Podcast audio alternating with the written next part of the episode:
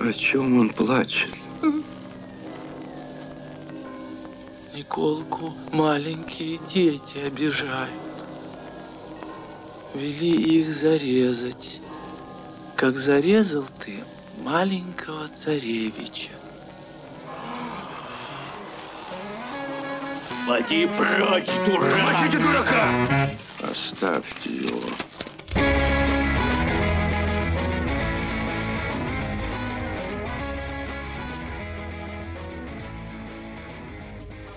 Всем привет! Это подкаст «Деньги, Джоули, драконы». Здравствуйте. Сегодня мы продолжаем наш, хотел сказать, э, цикл. Сегодня мы продолжаем рассказывать про юродивых.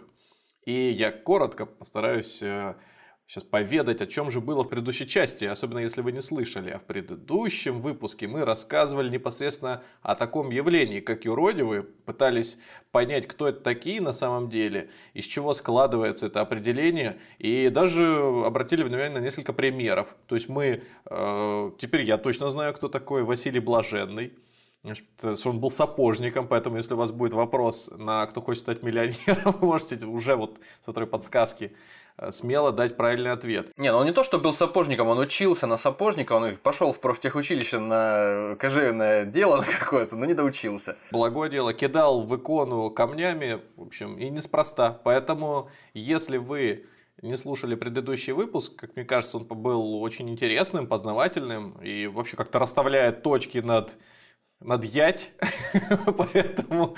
Над ижицей.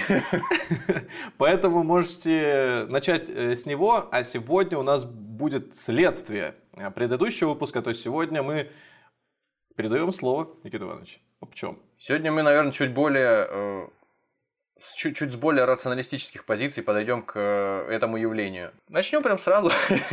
Почему бы нет? Люди, которые, люди, которые воспринимают явление юродств в религиозном контексте, они, конечно, относятся всерьез э, к тому, что пишут в житиях. То есть э, мы будем воспринимать это за, как бы, за пределами э, сверхъестественного. Будем смотреть на явление так, как на него смотрят люди, которые не считают, что за пределами там, физического мира что-то что еще существует, если оно не доказано какими-то опытами. Как мы можем, смотря на юродивых, неважно, византийских или э, русских, что мы, что мы можем, какой мы можем первый самый сделать вывод? То есть, кем они могут быть для нас?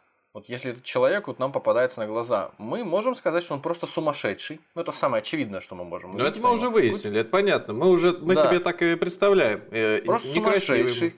Или, или он просто притворщик, возможно, если это э, речь идет о средневековье каком-то или раннем средневековье, и известно, что определенная культурная история такая, культурная традиция, она ну, вообще, в принципе, в авраамических религиях, то есть и в исламе, там, и в иудаизме, и в христианстве, она подразумевает, что ну, бедным надо подавать, предположим. И вполне вероятно, что кто-то захочет так жить. Ну, то есть, не хочется работать кому-то. Ну вот вы в прошлом выпуске рассказывали о том, что лавочка прикрыта, и сейчас э, юродивых не стало, и, соответственно, причислять э, к святым никого не будут. Поэтому, наверное, и не появляются такие, потому что, ну, по крайней мере, мошенники, да, не пытаются что-то из себя корчить. Ну, кто-то мошенничал, возможно, вот в те времена, из тех, какого да, мы да, знаем да, да, из житий, да. кто-то просто притворялся для того, чтобы собирать милостыню или просто у кого-то приживало и жить. Кто-то из э, благочестивых соображений просто брал к себе э, на житье юродивых для того, чтобы, ну, то есть святость поближе была к ним постоянно. Э, в шаговой доступности, чтобы святость находилась. А я правильно понимаю, вот если это какой-нибудь боярий, бо, э, если это какой-нибудь боярий, боярий, если это какой-нибудь... Это бояре, это инстру... этот самый. Мы, мы только что открыли новый химический элемент. Если он в России открыт, да, то он называться, да, боярий. Боярий. Какой-нибудь боярин, какой-нибудь богатый, обеспеченный. Это, знаешь, мне сразу, мне сразу вспоминается этот довольно свежий мем про темнокожего ученого, который смотрит на пробирку с зеленой жидкостью. А здесь Finally, э, боярий. Мужик, а здесь мужик с бородой такой, в шапке, да, в меховом и пальто. Шубе, и в шубе, и в шубе, да. Боярий. Наконец-то боярий. Короче, есть какой-то предприниматель, гранопромышленник, И он... Купчина какой-то. Религиозный, истово верующий. И Других не было. Чтобы приобщиться к церкви, как-то вот, э, может быть, прочувствовать религию через себя, про- просто пропустить ее через себя, он э, берет с улицы вот такого человека, ко- которого ты описал, да, немножко затейливого, себе. да, не в себе, и он у него живет. Он же не может сам идентифицировать или там причислить его кому-то. ну, там. А, Я идентифицирую себя как юродивый. Я прошу, чтобы вы меня тоже Да. считали юродивым. То, то есть это в некотором смысле э, такая, ну не то чтобы мода была, это тоже его бремя, которое он нес, Несёт, забирая да. себе, да, и ну, заботясь об этом человеке, правильно же? Да. То есть, Причем мы не знаем, э, кем был этот человек, да. но он, получается, тоже в некотором смысле э, испытания проходит, общаясь с этим человеком, э, Ну, потакая постоянно, его да, привычкам. постоянно. Но не факт же, что этот человек, которого он с улицы взял, окажется юродивым, в конце концов. Но да, не, настоящим кажется, юродивым. не, не факт, что он святой, да. Не факт, что он э, настоящий юродив в том смысле, что он именно тот, за кого э, и, и таких людей выдают в житиях. То есть, если бы это сейчас не прекратилось, можно было бы встретить э, какого-нибудь очень состоятельного мужчину, подъезжающего на Роллс-Ройсе к Курскому вокзалу и просто бродягу с лавки вот так вот за, за- рукав Но это произошло бы, конечно, не сразу. Это произошло бы, конечно, не сразу. Э, Сначала этот бродяга должен был обзавестись какой-то славой, что, мол, он там все время живет. А, то есть не просто... он там вытворяет всякие вещи, пророчествует там, предположим, скажет, там скажет, господа товарищи, э, имейте в виду, ну так, затейливым своим языком, э, естественно, специализированным каким-то, скажет, что, господа товарищи, завтра там метеоритный дождь, одевайтесь потеплее.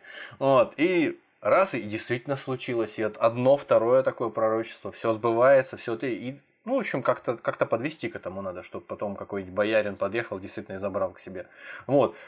В общем, на ловких притворщиках мы сильно задержались. Кто-то, возможно, за счет того, что мы знаем в, во времена Ивана Грозного уже и позже, какое-то время после него, юродивые отличались на Руси тем, что они напрямую могли разговаривать с э, властями. То есть и давать какие-то советы и чуть ли не распоряжения временами. И э, прислушивались к государю. То есть кто-то из э, чувства какого-то желания провокатором быть, нарушать общественное спокойствие или действительно нанести, донести какую-то правду до э, властей, мог изобразить из себя юродивого. Можно дурацкий вопрос, очередной дурацкий вопрос. Распутина можно технически считать таким юродивым? Его считали некоторые, э, называли старцем, считали действительно юродивым, но э, там мнения сильно расходятся относительно того, что человек вообще при дворе у последнего императора и его семьи находилось несколько таких людей э, в тот момент на, э, на границе, скажем так, двух э, исторических и политических формаций.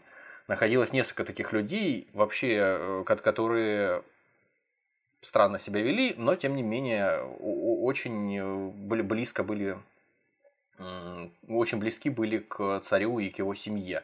То есть сказать на- однозначно, по- пожа- пожалуй, нет. Я склонен э, считать, что он просто был ловким притворщиком, который, э, обладая такой степенью, может быть, внушения, обладал степи- э, определенной способностью к тому, чтобы убеждать людей в своей правоте, или там как ему приписывают гипноз, то есть какие-то способности гипнотические.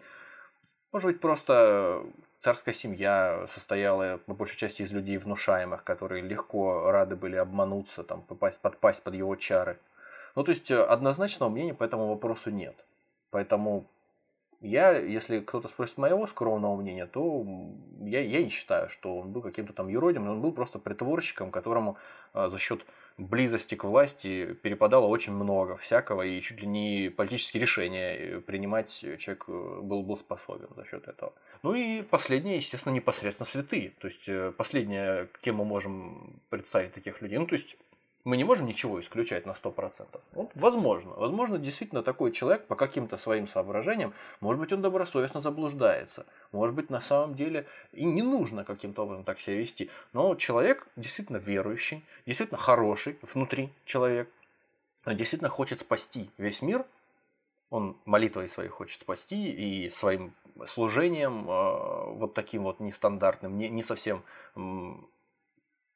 монашеским или каким-то похожим на что-то, к чему люди привыкли, он хочет спасти э, весь мир, души всего мира. Ну, возможно, да. Э, но это, с моей точки зрения, вот действительно вот на последнем месте среди всего прочего стоять должно. Нет, это точка зрения, потому что ее сложнее всего подтвердить. Что мы не можем влезть, э, как уже говорили неоднократно, в голову человеку и выяснить, что действительно, о чем действительно он думает. Да и даже если бы мы сейчас этого какого-нибудь из юродивых средневековых положили, э, голову обрили и обклеили ее магнитами, попытались там, там томограмму считать, то вряд ли, я думаю, мы смогли бы и сегодня это выяснить. Так что, пожалуй, оставим все так, как есть. Мне бы хотелось два слова сказать про э, этимологию слов, которые обозначали вот этих вот людей в Византии и в нашем э, на Руси. Как я уже говорил в прошлом выпуске, слово «солез» обозначало э, греческих юродивых. А в русском государстве ему несколько слов соответствовали. Первое из них – слово «буй», оно же «буян», ну, в смысле от слова «буянить», тот, кто буйствует. Буйнов. Ну, это как... Буйнов, да. Затем «похаб», то есть от слова как сейчас э, и существует до сих пор слово похабный, поха, похабство какое-то, что-то такое. То есть э, хабити или хабити – это значит портить что-то. Человек, который вот занимается такими странными вещами, ну, возможно, какой-то урон наносит. Испорченный. Но это не сразу возникло значение, которое мы сегодня Я используем. понимаю. А, по, а уже позже, да, уже на, на излете э, явления. Ну и, собственно, еще есть юродивый, естественно, который произошел, как ты в прошлом выпуске справедливо заметила слово уродливый, урод, э, тот, кто имеет какие-то явные отклонения в физическом смысле или в моральном, в интеллектуальном, да. Я что-то понимаю в лингвистике. А еще было понятие блаженный. Блаженный это как Василий Блаженный, в хорошем смысле. Надо сразу оговориться, что в подготовке к нашей теме мне э, очень сильно помогала книга Сергея Иванова «Блаженные похабы. Византийское юродство. Э, культурная история византийского юродства». Поэтому, если кто-то ее уже прочел и будет замечать э, какие-то совпадения или э, что-то знакомое, то не удивляйтесь, это, это так и задумано, в общем. Ли, да. Либо он сам будет замечать какие-то сходства. Да, или снизойдет до нас э, ничтожных сам э, знаменитый русский византинист, византолог Сергей Иванов и действительно увидит, что э, ребята конспектировали. Э, итак, слово «блаженный», э, оно тоже такое двусмысленное. С одной стороны, вот сейчас мы представляем себе под словом «блаженный» кого-то, ну, я, по крайней мере, так себе представляю, под словом «блаженный» кого-то, кто действительно каким-то образом к религиозным каким-то аспектам да, относится. Блаженный – это вот как в католичестве, прежде чем причислить к лику святых, причисляют к лику блаженных. То есть есть канонизация, а есть беатификация. Процедура причисления к лику блаженных. Это типа как промежуточный этап на пути к э, тому, чтобы тебя э, зачли в э, святые. Вот, по-моему, мать Терезу, вот известную монахиню и благотворительницу, такую достаточно сомнительную личность, между прочим, ее в свое время, по-моему, причислили к лику блаженных, то есть биотифицировали. Не дошла чуть-чуть, да, по иерархии? Ну да, по крайней мере, пока, если, если я не ошибаюсь. Вот. Ну. Как, собственно, говорит в своей книге э, Сергей Иванов, утверждает, э, сначала до христианские имена, э, в дохристианские времена это слово «блаженный» и корень соответствующий означал что-то, относящееся к сфере питания, в сфере еды. Для язычников что-то самое полезное, лучшее, там, жирное, вкусное. Вот. А за счет того, что все языческое в христианской э, терминологии, в христианских категориях воспринималось как плохое, неправильное по большей части, то и вот это слово блаженный и связанные с ним корни, они применительно вот к каким-то хри- христианским терминам, они э, в славянских языках изменялись на противоположность, на собственную э, зачастую. Допустим, отсюда блажить такое слово, нечасто употребляемое, то есть кричать благим матом, вот что-то что такое. Не, не совсем приятные какие-то формулировки, не совсем приятные значения получило это слово. Или слово блажь, например. То есть это вот прихоть какая-то. сказать, да. Угу. Да, то есть, в принципе, тоже прихоть это что-то, что ты желаешь э, чего-то добиться или что-то приобрести, допустим, себе, не раздумывая над причинами, ну, тоже не очень, не очень хорошая вещь. Ну, вот. Такая некая двусмысленность уже в самом названии фактически существует. Хоть мы возьмем э, Византию, хоть мы возьмем Русь. И от этого и начинается, в общем, падение в тартарары наше. Я вспоминаю, что блажь, думаю, откуда слово вот, на, на уме крутилось, не мог вспомнить, сейчас вспомнил. Есть такая компьютерная игра, называется Far Cry 5. Э, значит, так. там действие разворачивается в одном из э, американских штатов, э, куда прибывает главный герой, и обнаруживает, что весь штат полностью населен религиозными фанатиками. То есть они истово верят в Бога, и ну, при этом они радикально ходят с автоматами, в общем, все, все, все, все в таком духе. Но помогают укреплять веру не только главный проповедник, который там очень харизматичный, но еще и растение, которое выделяет некую блажь. И вот эта вот блажь, распространяя свою пыльцу, оно вводит человека в некий транс, который превращает его в очень податливого для внушения.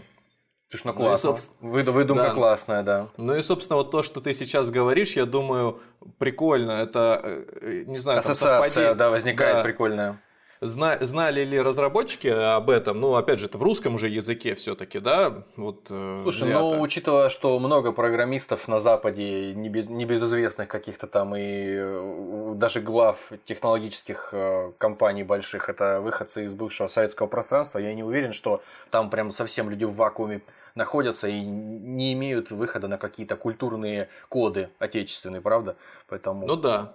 Ну и, в общем, интересно, что блажью там, блажь, там тот же самый эффект превращает людей вот э, в похожих. Фактически ну, позволяет ему веровать, да, в каком-то смысле. Да, да, да. А дальше, собственно, если коснуться самого э, значения юродства, мы, мы знаем, зачем, зачем человек юродствует, да, собственно, по э, тому, что мы э, читаем в литературе, в религиозной в житиях юродивых святых. Человек должен вести себя определенным образом, должен изображать из себя странного и собирать на себя всякие тумаки и проклятия, но он не должен никому говорить, что никто не должен догадаться до его смерти о том, что он в действительности праведник, который за всех молится и который всех э, спасает таким образом, как монахи молятся за весь свет, э, за спасение душ всех людей, так и он тоже таким вот нестандартным образом пытается сам спастись, э, спасти свою душу и всех остальных вокруг себя. Но уже здесь для людей, которые подходят к этому вопросу с точки зрения рациональной, а не с точки зрения религиозной, возникает э, противоречие, потому что мы понимаем, как, допустим, воспитание животных домашних или воспитание ну, детей, оно сводится к тому, что ты на своем примере или на примере того, что надо делать или не надо делать, ты доказываешь. То есть ты, э, допустим, показал человеку, что, ну там, не знаю, хлопнул по руке, когда человек, маленький ребенок, потянулся к огню к открытому. И он понимает, что вот раз ты его ударил, ты не просто ударил, потому что навредить ему захотел, ну, по крайней мере, постепенно понимает, а ты хотел его уберечь от большой беды, чтобы он не обжегся. Так и здесь, получается, если человек начал бы себя вести так, как себя вел там тот же Диоген какой-нибудь или Салон из прошлого нашего выпуска, и сначала повел себя странным образом, и люди все в недоумении смотрят, в чем же дело, а потом выяснилось, что зачем он это все сделал, и люди поняли, да, слушай, ты действительно прав, ты привлек наше внимание, и э, замечательно мы э, мы избежали какой-то проблемы, которую могли бы которая могла бы нам навредить. Тогда было бы все понятно. Но по законам жанра юродивый не может так сделать. Он не может людям э, произвести какой-то перформанс некий, а потом э, сказать, Се- а сесть теперь, спокойно и обсудить. А, а теперь, ребята, мораль. Он не может этого сделать. И поэтому получается странная такая двусмысленность и противоречие. Во-первых, он всех искушает вокруг себя, чтобы они э, падали в глубины какого-то э, греха, и его там начинали пинать, и мальчишки какие-нибудь бегали бы... Кам... Мне все равно нравятся эти мальчишки, которые как э, гром среди основы. Никто не ждет испанскую инквизицию. С камнями сразу начинают э, бросаться в юродивого. Сволочи просто. Я почему-то представил себе этот э, автограф-сессию после такого перформанса. Вот вышел, да, да, да, да, да, а потом сидит, подписывает подписывают. А вот скажите, вот этот момент, когда вы обмазались грязью и прыгнули в бочку Галерист, с медом, галерист какой-нибудь куратор должен быть, историк искусства сразу. Вы знаете, я, я знаю даже лучше, чем он, что он хотел этим сказать. а он ребята. сидит такой в водолазке и в, в- в очочках. э.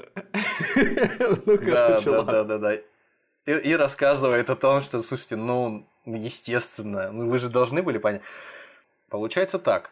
Человек уходит, допустим, из монастыря, в котором можно спокойно делать те же самые вещи, или наоборот, из какого-нибудь, еще более того, э, из какого-нибудь отшельнического э, сарая, шалаша, который стоит в пустыне. Он там может раздеваться до гола, он там может хлестать себя, как вот эти флагелянты там средневековые тоже там наносили себе увечья для того, чтобы э, каяться в собственных грехах, там, да, искупать свои грехи перед Всевышним. Он может там есть траву с животными вместе, может там, ну, все что угодно, там зарастать грязью. И это его личное э, дело, и он там может, в общем-то, молиться с утра до вечера. Его не искушают соблазны, э, которые э, при- при- присутствуют в крупном городе, там, средневековом или каком-то ранее средневековом. И он не имеет необходимости доносить каким-то эзоповым языком свою точку зрения э, до зрителей. То есть спокойно может молиться, спасать себя, спасать окружающих от э, адского огня вечного. Но когда он приходит в город, и он ведет себя именно так, а не иначе, и он не дает никакой морали после своих действий, это просто не работает. И то, э, под, под каким соусом нам это подано в житиях юродивых и свя- святых, этот механизм просто в реальности вот работать не может. Он такое впечатление, что это просто э, идеализированная форма того, как ее э, по- поведение юродивого, как ее себе видели, э, собственно, люди, пишущие жития э, этих юродивых. Ну да ладно. Естественно, ни подтвердить, ни опровергнуть мы это не можем.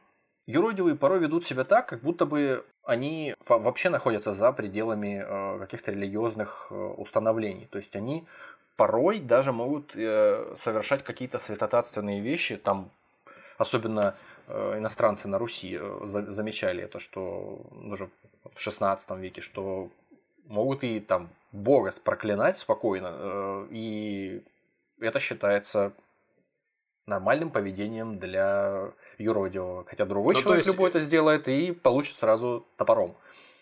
Ну, то есть то, что я говорил в прошлом выпуске, оскорбление чувств верующих, против них э, закон ни такой не действовал, да? Это было общепонятным, да, общедоступным знанием о том, что вот и есть юродивый, это как бы человек, который находится вне общества. Вне общества он, он защищен каким-то образом от того, чтобы э, под те же самые законы подпадать. Подожди, ну вот а если я церковник, у меня вот такое вытворяется, помимо всего прочего, что можно трактовать в положительном смысле, но трактовать гораздо длиннее и сложнее объяснить пастве, что подождите, не все так, э, так, так, так, как выглядит. Линейно. С другой стороны, он же и деструктивные вещи привносит. То есть моя же паства скорее отреагирует на то, что мы как-то здесь не очень серьезно относимся. Или есть какие-то поблажки, или, а может быть на самом Двойные деле равно- стандарты. Да, несколько иначе.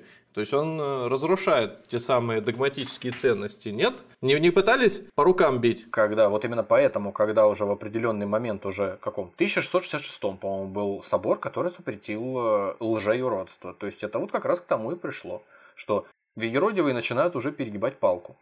Слишком смелые вещи говорить, слишком много их становятся, становится на улицах, они об- объединяются, грубо говоря. Уже это же не единый человек, который там где-то в Константинополе, там один здесь, второй на другой площади, там три, два, ч- два-три человека. А это уже там целые группы. И это как бы уже это как некая сила такая уже, которая не сила в смысле э, интеллектуально, что они уже несут какую-то определенную повестку, они могут что-то кого-то критиковать, смущать, в общем, нра- э, нравственность э, у паствы будет падать.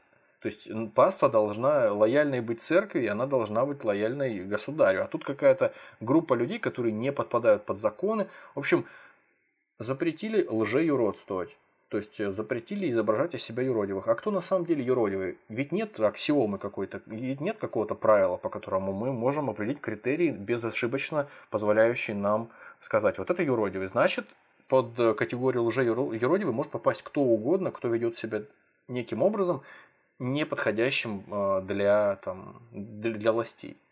Так, смотрите, колесом ходить умеете? Ага. Значит, Бога верите? Отлично. Ну, это, это само собой, но я все равно вас проверял. А, так, а с собаками вместе на четвереньках можете бегать? Так, так, так. Обмазываться чем-нибудь? Ага, Экскрементами отлично. любите обмазываться? Так, слушайте, ну, первое собеседование пройдено. Значит, мы вам э, позвоним. Ну да, мы, вот мы уже два... Вам, да, пришлем им голубя.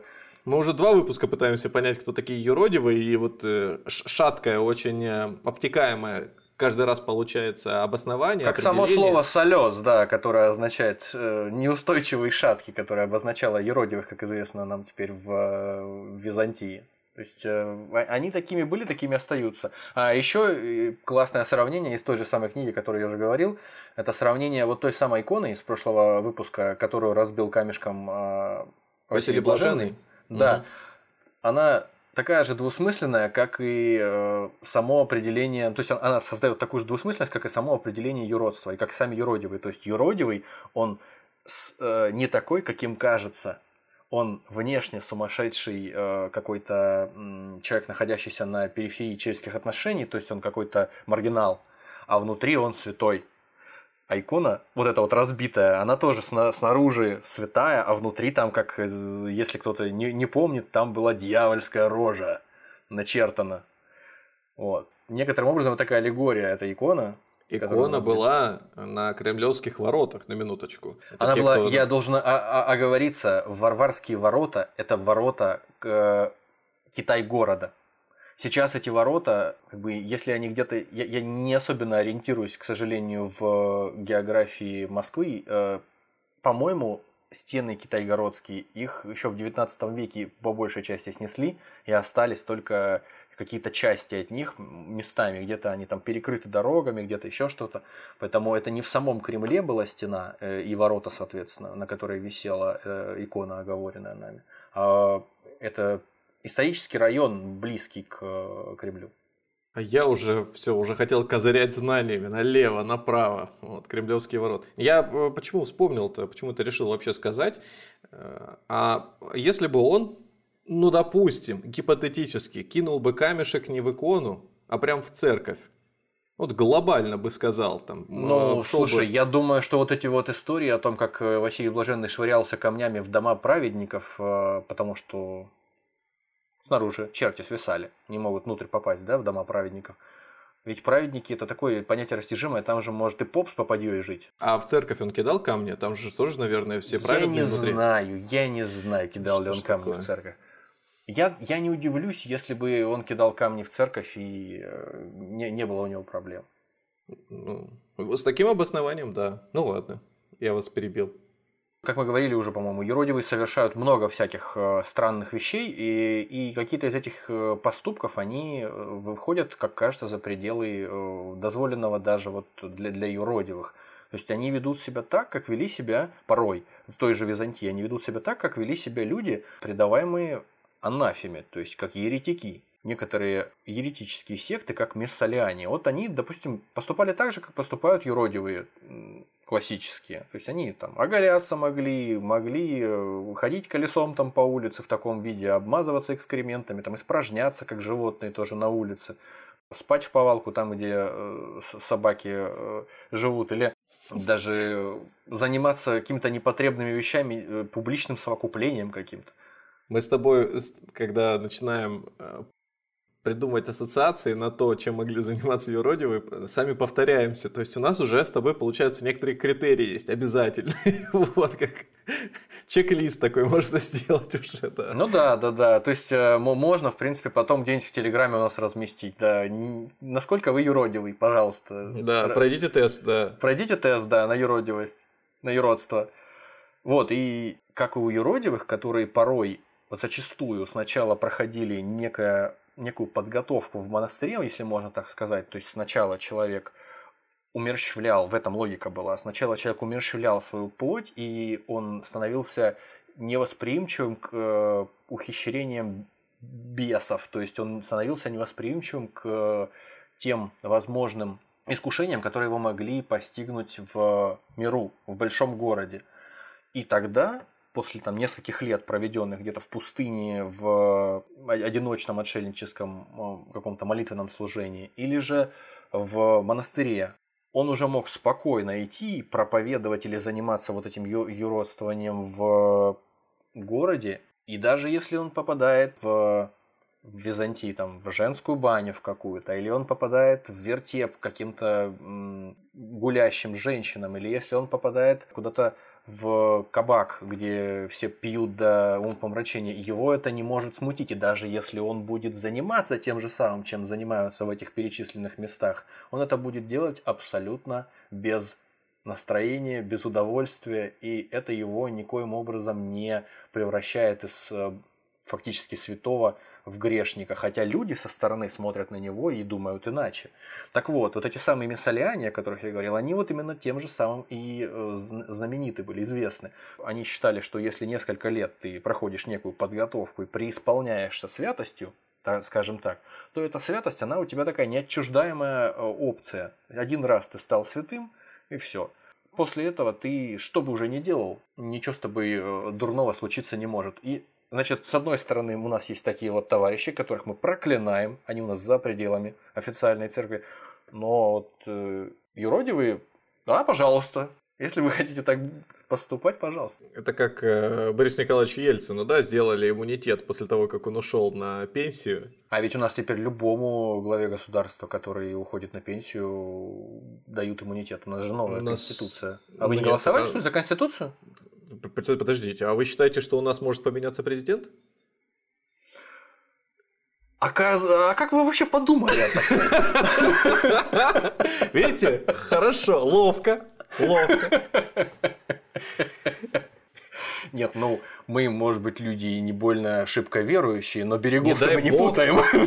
Не дай бог такой, э, таким правом вообще воспользоваться, я вам так скажу. Не приведи Господь. Вот. Вот. То есть, э, что я хотел сказать?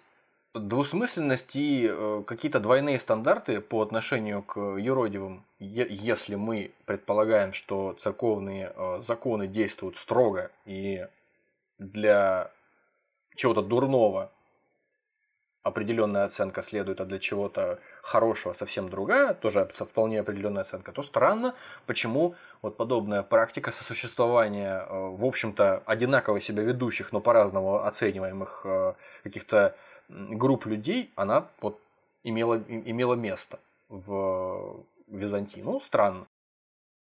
Движемся дальше.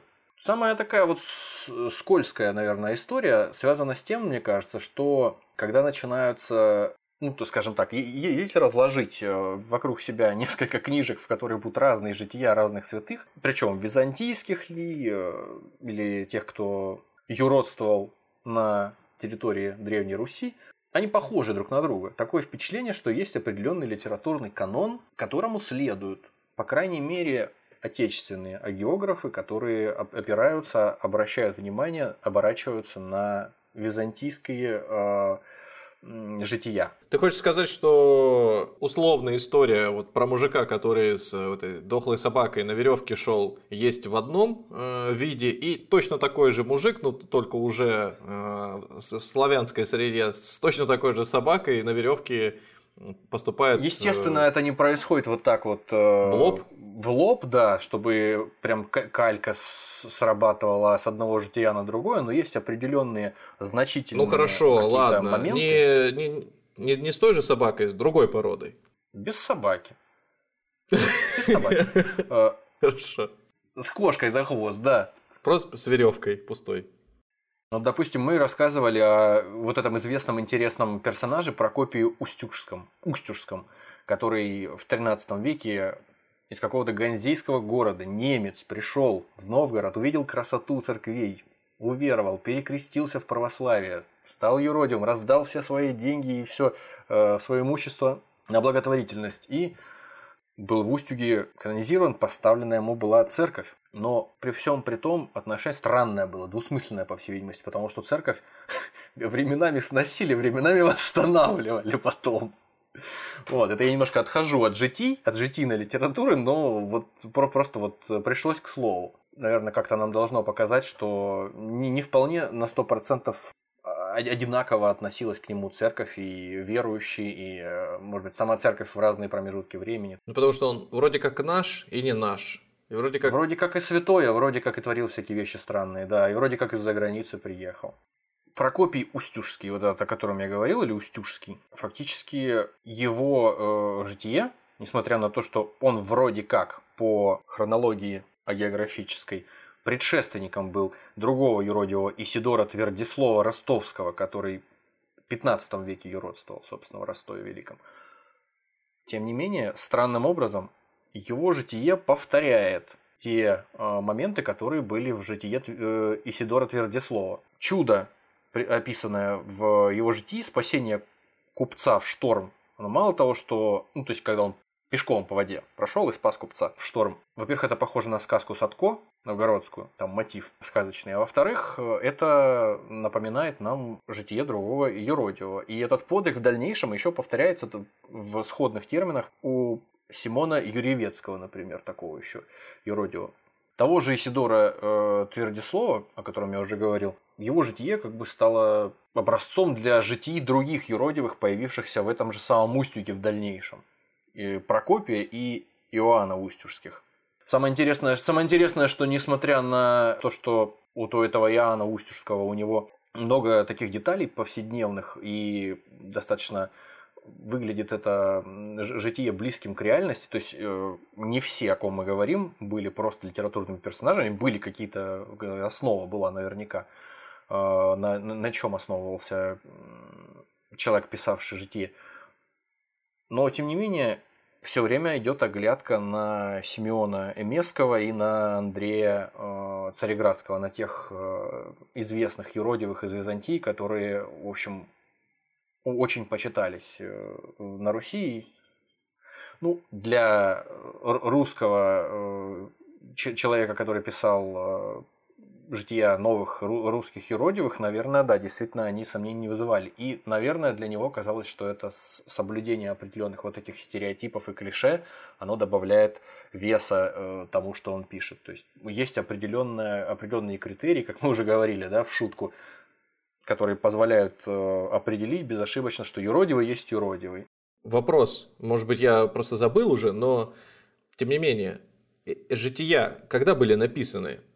в момент, э, ну, или начинали писаться в момент жизни, сразу после смерти, или спустя много вот времени? Тут, тут сложно сказать. По крайней мере, те жития, которые писались на Руси, они вроде как писались во время жизни тех людей, о которых они писались. Но, опять же, сказать, что на 100%, во-первых, они соответствуют тому, что в действительности происходило с этим человеком, о котором они писались, учитывая вот то, что мы сейчас только что сказали, да, что там они пишутся с оглядкой на э, византийских предшественников, то сложно сказать, когда конкретно они были написаны. Если они были написаны про реального человека, то вполне возможно они были написаны э, незадолго там, после его смерти, но, опять же, э, стопроцентной уверенности у нас нет.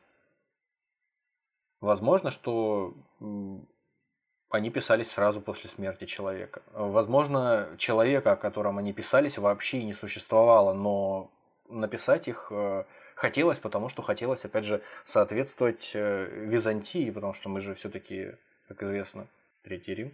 Раз у них есть юродивые, значит, у нас должны быть. Чем мы, собственно, хуже. Интересно, что юродивые, когда, в общем, появилась своеобразная мода на них в XVI веке, постепенно юродивых стали, юродство, в общем, стали задним числом приписывать тем святым, которые никаким, в общем, никакие подвиги юродства не, э, не предпринимали, то есть они не были в этом замечены.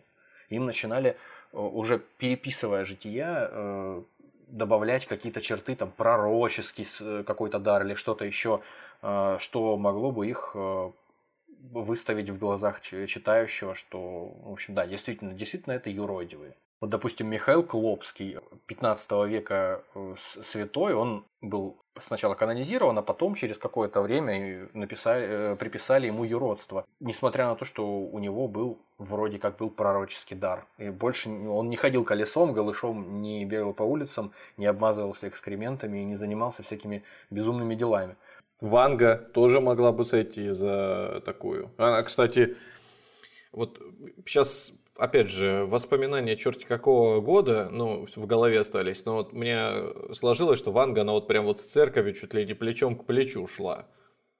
А потом выяснялось уже постфактум, что у Ванги, где она в Болгарии была, в Белграде, по-моему, да? По-моему, да. У нее были, были, были свои э, таксисты, которые людей, прилетающих там из аэропорта или приезжающих с вокзала, э, брали в оборот, ехали с ними, беседовали обо всяком их, об житье, бытие, зачем приехал, чего, куда. А потом, прежде чем они на прием попадали к прорицательнице, они приходили и сливали ей всю эту информацию. Поэтому она могла как женщина не глупая явно, видимо, могла красиво это все преподнести. Сейчас я вспоминаю, когда мне было лет 10, я читал вот эти вот все истории про Вангу и думал, бывает же такое, ничего себе. И такое вообще, такое горе было потом, когда я узнал это все. Вот. Еще интересная история, что сначала неких э, юродивых на иконах в церквях, допустим, писали, делая их меньшего размера, чем святых, не являвшихся юродивыми. Это как на египетских барельефах, когда там фараон большой, а какие-нибудь там солдаты поменьше, а обычные люди еще поменьше. Это вот было примерно так с тем же Исидором Ростовским. И постепенно с ростом популярности э, юродства более современные иконы, на них уже вот этот вот масштаб, он меняется постепенно. И, значит, святые иродивые и обычные святые, они примерно выравниваются по размеру. А, естественно, раз они выравниваются по размеру, то потенциально это, наверное, дает нам понять, должно дать нам понять, что и э, святость их, и влияние их, авторитет какой-то в церковной жизни, наверное, растет. Напоследок, а, говоря об этих вещах, всяких интересных перипетиях с а, всякими а, странными изменениями в, во времени и пространстве житий святых, интересен пример уже упомянутого нами в прошлом выпуске Николы или Микулы или Николки, который встречал государя Ивана IV в Пскове и запретил ему Псков изничтожать. По легенде царь послушался и Псков отделался по сравнению с Новгородом в 1570-м легким испугом. Так сначала разные люди, которые, в общем-то, не, не относятся и к тем, кто пишет жития, то есть э, какие-то наемники, являвшиеся опричниками у Ивана Грозного, и какие-то иностранцы, просто существовавшие, находившиеся в это время в, в, в тех местах, они писали о том, что сначала Никола это зажиточный человек, который просто хорошо, богато живет, и вот он вышел почему-то и вот так вот храбро сказал царю, что, мол, не сметь изничтожать Псков. Потом через какое-то время уже легенда изменилась, он превратился в странного бедняка, кричащего там э, откуда-то там из-за угла. А через какое-то время он вообще превратился в юродивого, который вот буквально натуральный юродивый, такой, как, каких, какими мы их себе представляем. То есть вот на примере одного человека интересная трансформация образа человека в юродивого постепенно происходит. Как раз вот во время того, как популярность, видимо, юродства стала возрастать, человеку приписали эту, ну, по всей видимости, приписали эту, это юродство. И вот всем понравилось. Ну, я не буду здесь спекулировать. Очевидно, какие-то кто мог интересы преследовать или наоборот. Ну да, здесь тоже абсолютно мы не можем ничего э, вразумительного сказать относительно того, что ты говоришь. Более того, порой э, приписывалось э, юродство, э, натягивалось то есть на какие-то такие образы, которые существовали, возможно, еще до, до христианства. Некие локальные мифы, некие там поверья, которые не могли изжить никоим образом церковной власти, они, возможно, пытались их в какую-то церковную парадигму христианскую затянуть хотя бы так, потому что они странные, но чтобы какой-то волшебный камень, которому люди ходят, поклоняются там, или там прислоняются к нему, чтобы что-то вылечить себе, какую-нибудь там грыжу, чтобы его хоть, хоть чут, чуточку э, привести в согласие с э, обычаями христианскими, то есть если что-то не можешь э, искоренить, надо это возглавить, приписывали какому-то святому, связанному с этим камнем, некий миф э, рождался и э, приписывали ему юродство. Потому что вот, вот он такой вот странный, но все же свой. Например, Существует э, в новгородской летописи легенда о Иакове Боровическом, который, внимание, на льдине приплыл в обожжен, а, обгоревший на льдине в гробу, приплыл к берегу, его пытались отпихнуть багром, а он не отпихивается.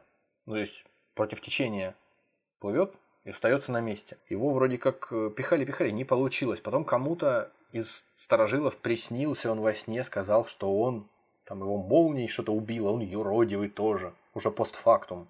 Никто не может доказать, он же мертвец просто приплыл. А он юродивый. Ну, окей, хорошо, похороните меня, пожалуйста, тут, ребята. Ну, и похоронили. Вот, и Подожди. причислили его. Ты слишком далеко убежал. У меня до сих пор я не могу э, выкинуть из головы образ льдины, которая плывет на ней гроб с обгоревшим. Мы плывем чуваком. на льдине, как на бригантине, да. Ну это сильно. Си- А, еще одна заставка сериала HBO. Это сильный образ, да, замечательный, мне кажется. Это э, четвертый сезон True Detective. Вот. Ну да, то есть какие-то легенды о покойниках, которые возвращаются с того света, еще дохристианские, очевидно, существовавшие в обществе, вот они вот как-то так вот красиво э, обернулись в более современную оболочку, что ли.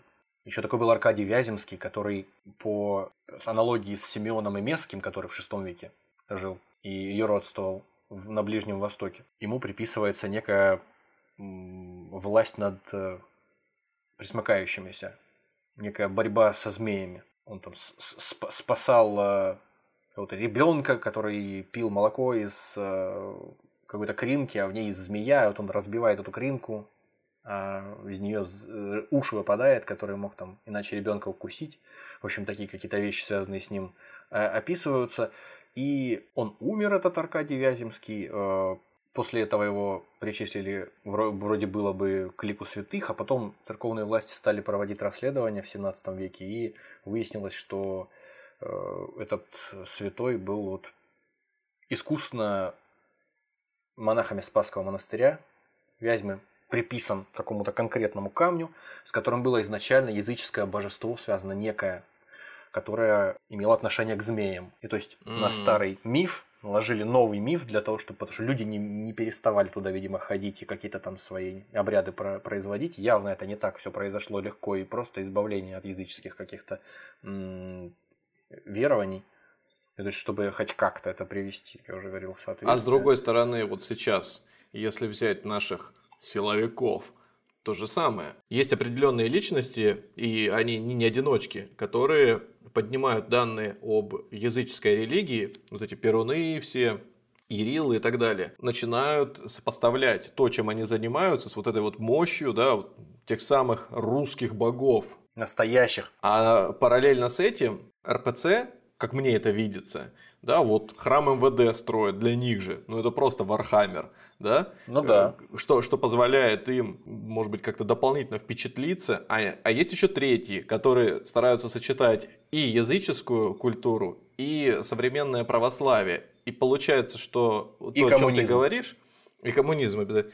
И получается, что э, то, о чем ты сейчас рассказываешь, вот про этот камень со змеями, то же самое тут. Берут и присоединяют одно ко второму, то скорее постепенно размоет оно, опять же, вот эти вот языческие, ну, скажем так, шаловство у людей, которые, ну, как говорится, забрели не туда, да, но постепенно-постепенно придут к э, ясной мысли. Ну да, во- возможно. Вспоминая о нашем любимом Василии Блаженном, который был канонизирован после смерти и, в общем-то, умер еще до того момента, напоминаю, как был построен храм Василия Блаженного, впоследствии известный как храм Василия Блаженного. То есть он был, был канонизирован и перенесен в 1588 в, в храм. Впоследствии его имени, если можно так сказать. Есть информация, что в 1589 должен был приехать в Москву, ну то есть от э, английского путешественника Джайлса Флетчера, который в 1589 был заездом в Москве, и такая информация есть, что должен был константинопольский патриарх Иеремия приехать и правил в это время Федор Иванович, сын э, Ивана Грозного. Он должен был э, дозволить э, реорганизовать метрополию московскую в патриархат. То есть, чтобы у нас свой патриарх появился, чтобы мы получили некую автономию от константинопольского патриарха. И для того, чтобы каким-то образом, ну, можно, по крайней мере, попытаться натянуть этот вывод, сделать его о том, что чтобы как-то, что ли, понравиться, приблизить этот момент, ускорить его и сделать его более верным. Наступление этого момента, когда у нас появится свой патриарх, было сделано несколько усилий на этом пути. Возможно, кому-то показалось, что вот когда приезжает патриарх, нужно сделать что-то, что покажет ему, будто бы у нас тоже все как у людей. И Траву покрасить. якобы стали происходить, ну то есть в это время именно к, к месту стали происходить чудеса. на А вот у нас могиле. второе пришествие, например, э, случилось, а у вас там как дела? Да, да, да, стали происходить чудеса на предыдущей могиле у Василия Блаженного. На И предыдущей могиле? Стали стихи, ну да, из которой его перенесли мощи потом А. в храм. Все стали излечиваться от болезней, и вот торжественно перенесли мощи э, Василия Блаженного в новый храм. Патриарха Еремия, уж неизвестно, внял ли он вот тому вот всему, что произошло с Василием Блаженным, или еще какие-то поспособствовали этому вещи. Но в, 1850, э, в 1589 э, действительно все, все закончилось удачно, и патриарх появился э, у России, у Руси. А я бы наоборот подумал, вот смотрите, видите, сила какая у нас византийская. Приехали к русичам, а у них чудеса стали в этот происходить. Уехали, у них индекс чудес какая- сразу а раз и какая вниз пошел. а какая же там уже сила-то в 589 году? В 453, как известно, уже никакой это какая? Византийской Божья? империи не стало. Божья, божья сила. Ну, Вот Божья осталась. Да. Вот. Военной силы не осталось, а Божья, пожалуйста вам, сколько угодно. Ну, естественно, не- нельзя обойти вниманием, когда мы заговорили о таких вещах, нельзя обойти вниманием э, наших современных, так сказать, юродивых. Ну, или людей, которых, а почему бы нет, мы могли бы в какой-то степени с ними отождествлять. И вот, как бы, почему бы их не сравнить, их поведение с тем, как себя вели э, уже канонизированные юродивые, византийские в том числе. Небезызвестный наш человек-собака из 90-х Олег Кулик, который голышом проводил перформансы, лаял на людей, бросался на капоты машин, э, весь в грязи, там горцевал по Москве, по-моему, да? Мгм. В 95-м это было, по-моему. Вот. Группа «Война». Я не буду перечислять все их прекрасные э, выходки. Кто, кто захочет, тот, наверное, легко, легко нагуглит. Там, э, Ну, то есть ты хочешь сказать, что если бы они также ворвались э, в храм... Я а, хочу сказать, века- да, про таких, как Пусси Райт. То есть, что они, конечно, с точки зрения православных верующих и с точки зрения современного нашего законодательства, естественно, поступили неправильно. Законодательство возникло постфактум, конечно, после того, как они это сделали. Но- А если абстрагироваться, то они очень похожи на тех самых э, Если абстрагироваться, то вот сравним Симеона Месского, например. Христианский монах, э, значит, э, отшельник, юродивый, впоследствии святой. Набрал орехов, отправился в церковь, где только что началась служба. Стал бросаться ими во всех, хватать женщин, гасить светильники. Когда подошли люди, чтобы его вывести, стал горцевать по амвону и э, продолжал кидать во всех орехами. Еле вывели. Просто вывели, и все, и ничего не стали делать. А, а заканчивается его житие э, с призывами не осуждать. Я не знаю, что здесь сказать. Подожди, а кроме того, что он тушил свечи и орехами кидался, что-нибудь еще успел прославиться? Ну, я же тебе говорю, женщин там за всякое хватало и орал. Ну, то есть, это вот как конкретный момент. Вот. Он сорвал церковную службу, причем самым лихим образом. Ну, как просто у, у девчонок адвокат был плохой. Ну, а у него был адвокатом сам Всевышний, поэтому да. Вот, видишь, вот если бы они хоть сколечко были бы верующие, так они же не верующие, насколько я помню. Они же себя вообще там атеистками называли, их еще там Невзоров защищал. А если бы и оказалось, даже что- Юра музыкант из ДДТ. Из ДДТ. Это я не знаю, кто это. Так вот, э, если бы они были бы действительно... ви- ви- Вот, вот смотри, взять сейчас этого, боже мой, вот Свердловской области, который, которого посадили, священника, истинного, истинного, как его кто-то там называет, ист- истинного православного, который тоже яблоками метал в сторону Он, своей аг- паствы. он когда агрессор такой же, как и Семен и Месский, да. Сколько, сколько ему позволяли? На самом-то деле, он долго существовал. Ну, сейчас, может И быть... ведь э, всякие выходили репортажи и э, статьи о том, что дети, которые там, подростки, которые у него жили, они там подвергались всякому буллингу и э, абьюзу. Не скажу, что их там насиловали, слава богу. По-моему, Да. нет.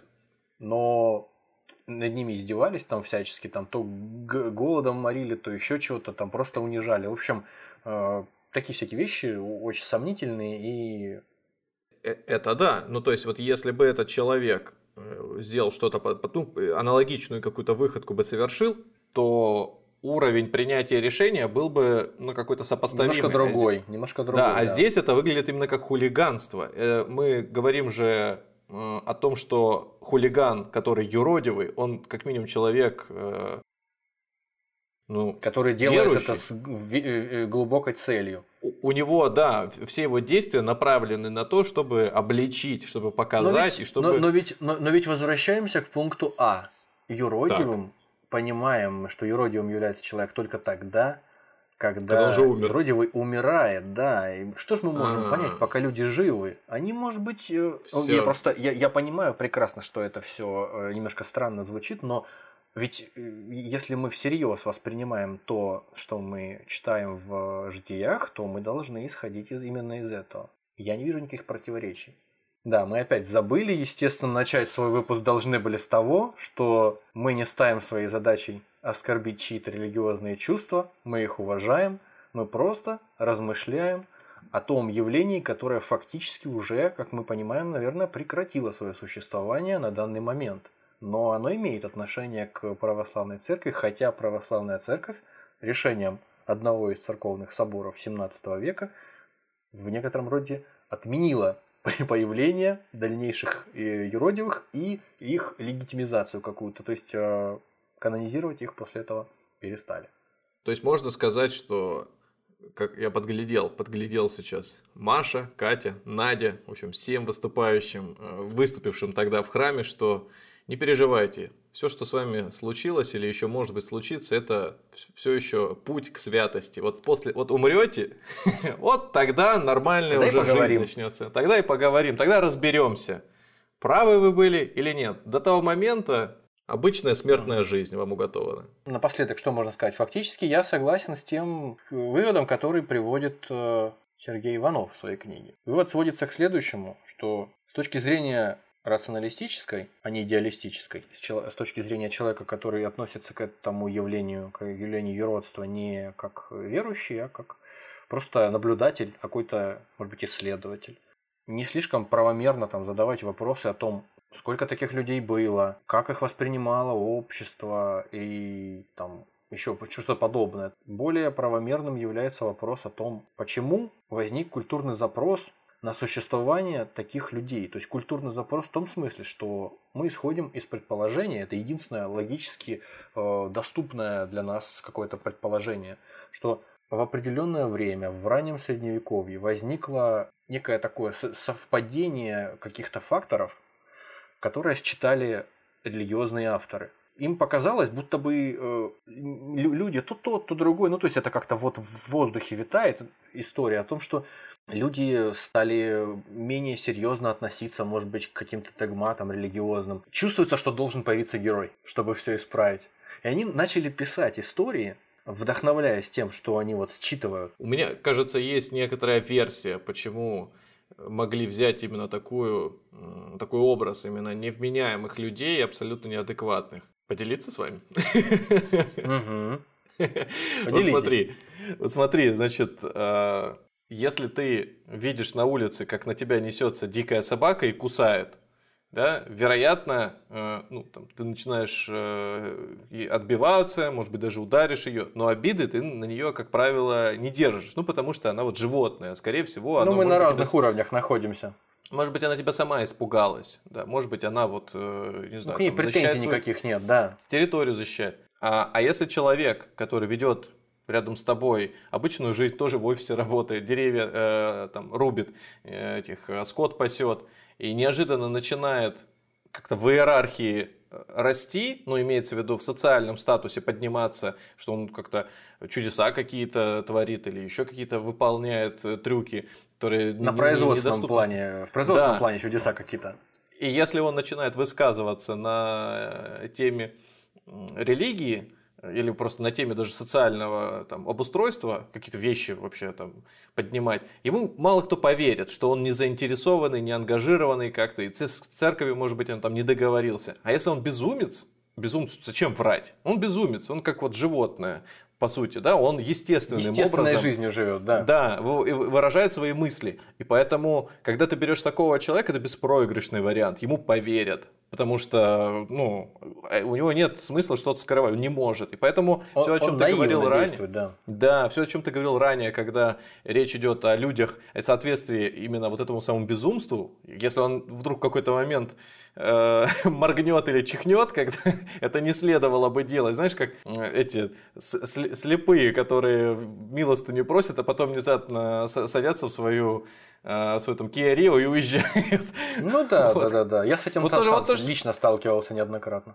Ну, я тоже где-то сталкивался, думаю, как-нибудь выпуск про это сделаем, поделимся. Да? У меня не в Киеве, у меня подходил человек, который э, просил слезно буквально э, там сколько не жалко, потому что маме ноги отрезали, и срочно надо там пришивать, и, ну, в общем, всякие такие идиотские всякие истории.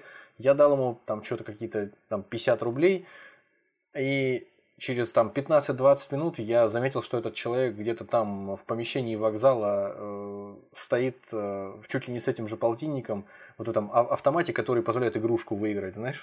А. Скорость свою немножко смиряет вот этим вот делом, развлекается.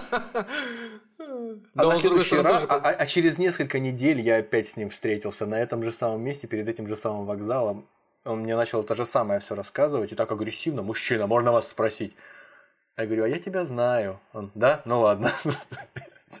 В общем, что я должен сказать? Я думаю, что в, в, в определении того, э, откуда-то многие растут у явления юродства, от, откуда что берется, что впереди чего, там телега впереди лошади или наоборот, я разделяю точку зрения э, э, специалиста по Византии Сергея Иванова, который считает, что литературная основа предшествовала появлению явления в некотором роде. То есть, если люди определенные существовали, которых можно было бы под эту писанную уже какую-то систему стереотипов подвести, то не совсем не обязательно, что эти люди были святыми. Вполне возможно, что эти люди действительно во многом были буйно помешанные, но потом они просто подпали под этот э, стереотип. А стереотип сам мог зародиться, когда люди, пишущие эти жития в дальнейшем, они просто жили в мире, в котором они чувствовали, в раннем средневековье, они чувствовали, что появление вот подобного персонажа, оно просто продиктовано необходимостью какой-то, вот как им казалось. То есть они стали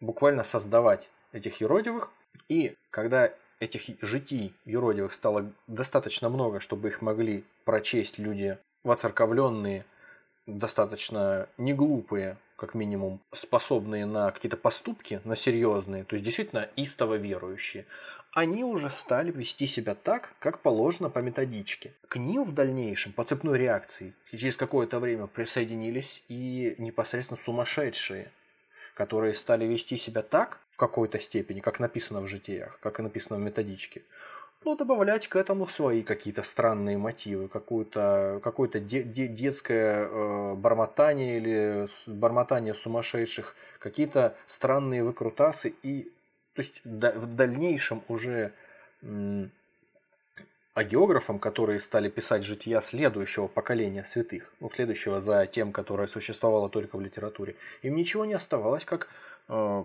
накладывать те стереотипы, которые у них уже были заранее, на жизнь тех людей, которых они видели. Потому что выхода у них не было, они же тоже верующие.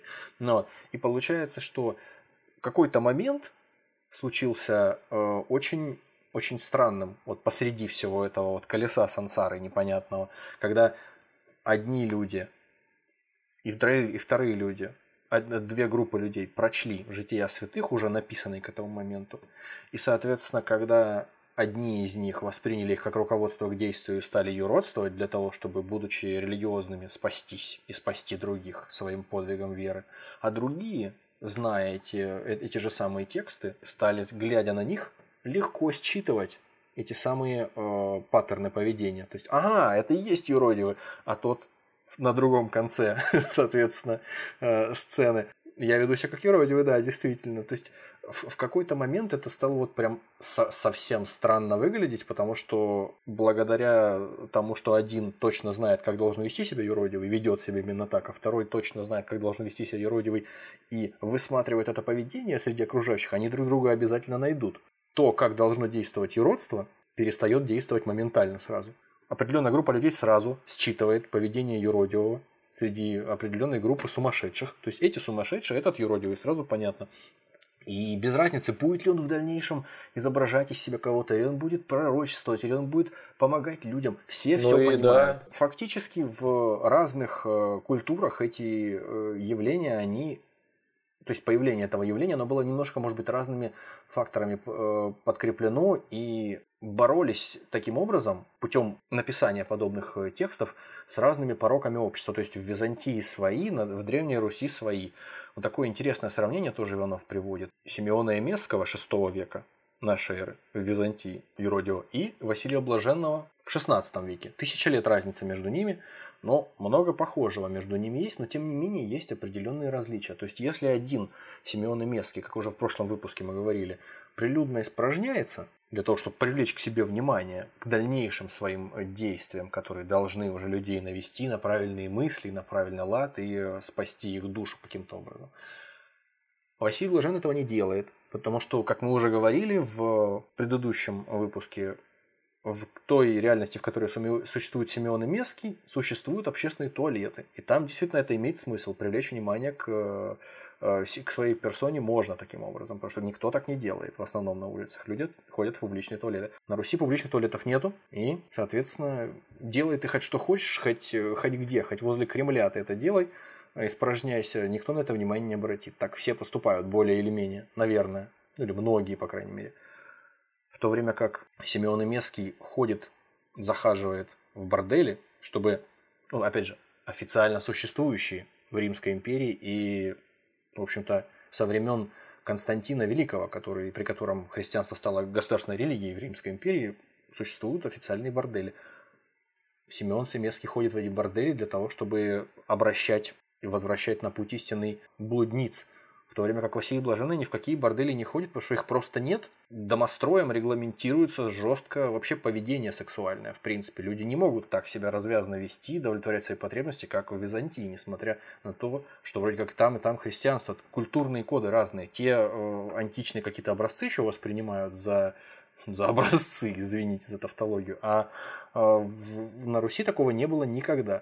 То есть, но при этом Симеон Имеский мог позволить себе пойти голышом в женскую баню для того, чтобы всех там ввести в ступор своим поведением, даже тех, кто А мне кажется, опять же, есть объяснение простое. Если на, на тот момент э, человечество, еще, ну не, не человечество, а конкретно в конкретном регионе не пришли к тому, что что такое похоть, не смогли до конца понять, и у них не было той церкви, которая была у нас на тот момент, и какие-то порядки приличия еще отсутствовали, то в нашем случае уже, это значит, был сделан некий рывок, и уже честь, благочестие и прочее у людей стали в, в каком-то виде существовать. И поэтому возможно, какие бордели, о чем ты говоришь? Возможно, э, каким-то образом это и можно было бы счесть за правду, если бы в, той, в тех реалиях русских, которых существовал Василий Блаженный через тысячу лет после Симеона Емесского, не существовало вообще женских и мужских бань. Бани были общими.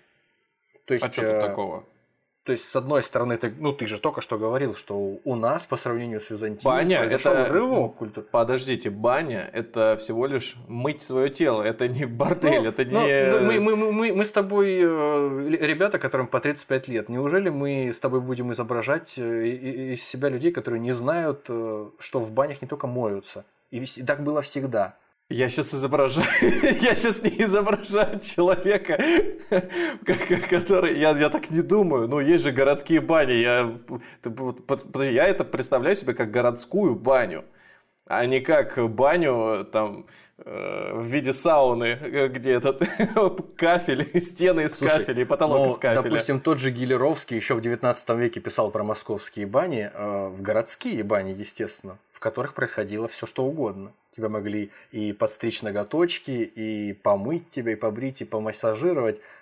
И все остальное тоже. Ну, Я подожди, ну не надо говорить о том, что это естественные вещи. Ну, куда-то мы не туда движемся с этими банями, мне в кажется. В Древнем Риме то же самое. В Древнем Риме то же самое. Ну, Поэтому, ты ну, сказ... сказал уже, во времена разврата, да, когда люди были беспечными и жестокими, да, пока не появился Иисус. Ну, в общем, вот. тебе просто не хочется и по какой-то причине сказать да на очевидный, в общем-то, очевидный вопрос. Ну, в общем. Мне а, кажется, что были... Э, если я сейчас притягиваю за уши, если вдруг так, по крайней мере, кажется со стороны, то и позиция, вот, ну, там, не знаю, твоя, не твоя, да, она тоже в некотором смысле притягивает за уши свою точку зрения. Ну, окей, просто мы, ну, сейчас же не будем спорить, правильно? Нет, и мы не запланировали не такой спор на подкасте, нет, это случилось нет, спонтанно. Конечно, нет. Поэтому... В общем, просто... так или иначе, я хотел сказать, что оба святых юродивых, э, если они э, действовали по собственной воле, и если они, предположим, что они в действительности существовали, причем о Василию Блаженном это скорее вероятнее, что он существовал в действительности, а в то время как Симеон и Месский уже под большим вопросом. Никто точно нам сказать не может. Но при этом у них были разные задачи. Для, э, точнее, задача была у них одна – привлечь внимание к себе, чтобы в дальнейшем люди, которых внимание они уже привлекли, смотрели на то, что надо смотреть. То есть смотрели и получали некий урок от них. А чтобы привлечь внимание, надо было действовать по-разному. И вот эти вот культурные какие-то, культурная парадигма каждый раз разная, несмотря на то, что цель одна и та же. Не знаю, доказывает это или опровергает мою предыдущую точку зрения о том, что история с житиями изначально основана именно не на реальных событиях, а на литературном творчестве, которое уже ну, просто вышло из-под контроля.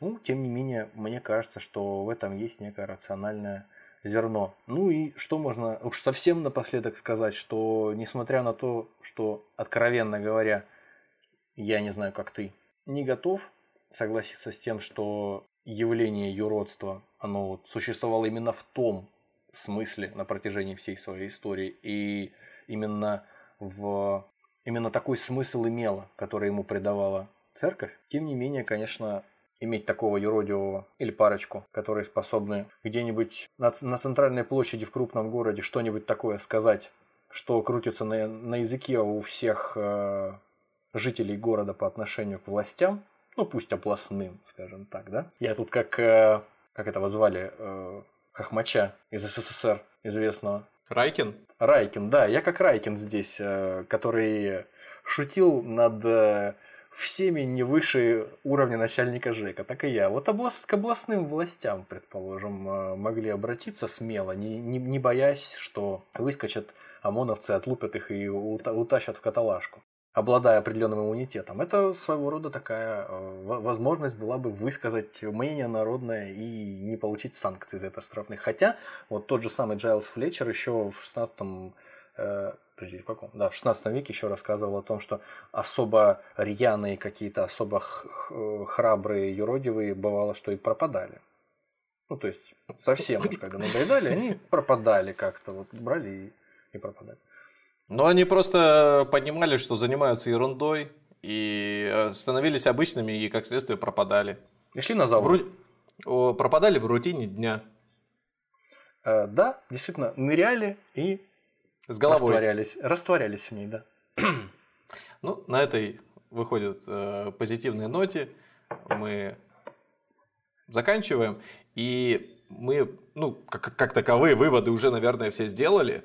Вам остается только самим сформировать у себя в голове, получилось ли у вас вообще сформировать сложная тема, неоднозначная, и, может быть, представить, как знаете, в параллельной вселенной, если бы во временной линии там, вернуться назад на машине времени, вот эти вот мемы, когда если бы у девушек была машина времени, если бы у парней была машина времени, вот отправиться в прошлое и Петр, стой, не отменяй юродивых, да?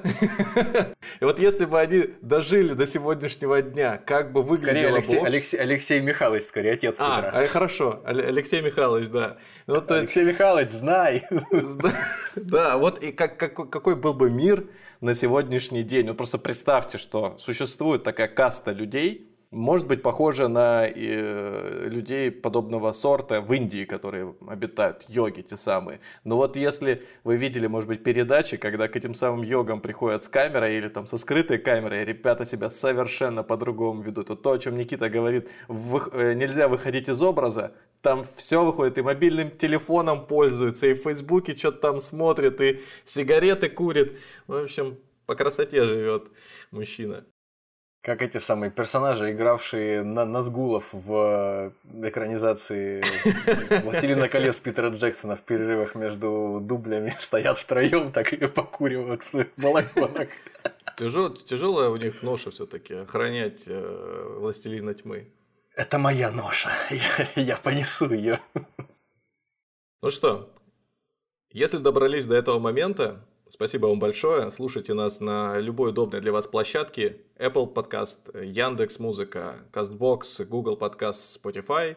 Не забывайте оставлять какие-то комментарии, отзывы. Нам очень приятно, если вы даете нам обратную связь. Мы, кстати, давно не клянчили эти вещи. Так что, если у вас сейчас есть что, что нам сказать, сказать мы с радостью э, прочитаем и, возможно, даже тут же применим. Спасибо. До свидания. Всего вам доброго.